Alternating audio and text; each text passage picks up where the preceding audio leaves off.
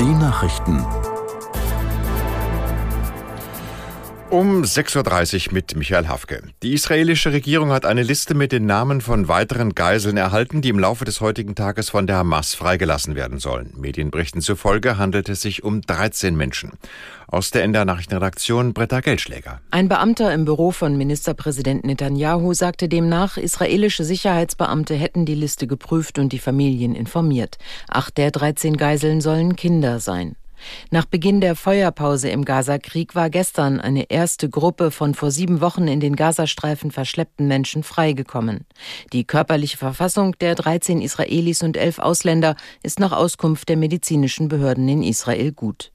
US-Präsident Biden hatte gestern deutlich gemacht, dass er heute, morgen und Montag die Freilassung weiterer Geiseln erwarte.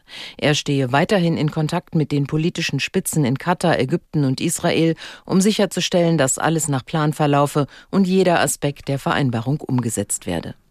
Die Grünen setzen heute ihren Bundesdelegiertenkonferenz fort. Auf dem Programm steht unter anderem eine Debatte über das Europawahlprogramm. Aus Karlsruhe Chris Berdrow. Ein zentraler Punkt im Europawahlprogramm der Grünen ist der klimafreundliche Umbau der Industrie. Wasserstoffnetze, Glasfaserleitungen, Stromtrassen, Schienen und Windparks sollen entstehen, um die Natur zu schützen und um Arbeitsplätze und Wohlstand zu sichern. Umstritten ist, ob sich die Grünen für die unterirdische Speicherung von CO2 öffnen. Wegen möglicher Gefahren für Gesundheit, Trinkwasser und Umwelt hatte die Partei sich bislang dagegen gesperrt. Führende Grüne zeigen sich nun offen dafür, das zu ändern. Die SPD hat Bundesfinanzminister Lindner aufgefordert, die Verlängerung der Energiepreisbremsen bis Ende März kommenden Jahres sicherzustellen. Der FDP-Politiker hatte angekündigt, sie zum Jahreswechsel auslaufen zu lassen. Aus der Nachrichtenredaktion Karin Busche. Die stellvertretenden SPD-Fraktionsvorsitzenden Mirsch und Huberts erklärten am Abend, mit den Preisbremsen werde Millionen Haushalten und Unternehmen Sicherheit vor überbordenden Energiepreisen gegeben. Der Finanzminister müsse jetzt auch für 2024 Rechtssicherheit Sicherheit schaffen. Mirsch und Huberts verwiesen darauf, dass der Bundestag die Regierung erst vergangene Woche ermächtigt habe, die Energiepreisbremsen bis zum Ende der Heizperiode fortzusetzen.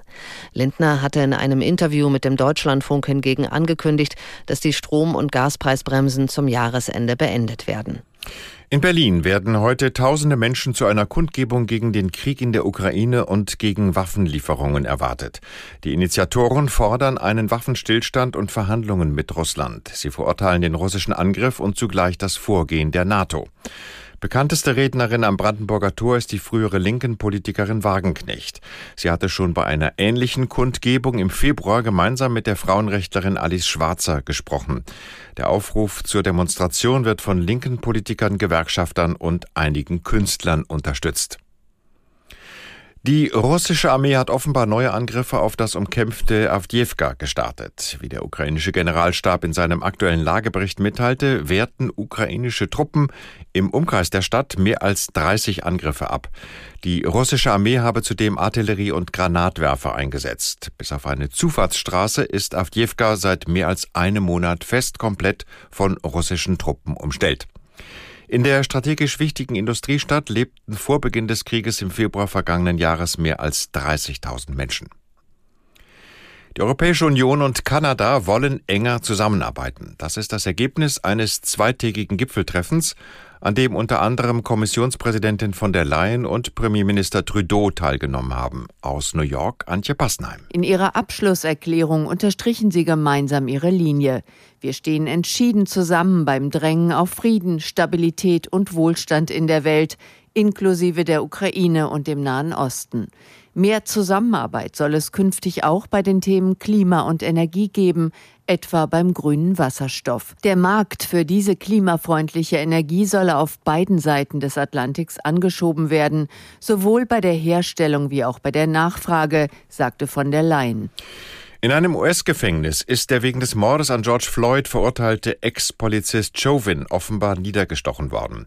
Das berichten mehrere Medien und berufen sich auf eine nicht näher genannte Quelle aus dem Umfeld der Haftanstalt im US-Bundesstaat Arizona. Die Gefängnisbehörde bestätigte einen Vorfall, nannte aber keine Namen. Die Hintergründe sind noch unklar. Der Tod des schwarzen US-Bürgers George Floyd hatte im Mai 2020 weltweit für Entsetzen und große Proteste gesorgt. Der Polizist Chauvin hatte bei einer Kontrolle mehr als neun Minuten auf Floyds Hals gekniet, bis dieser gestorben war. Das waren die Nachrichten.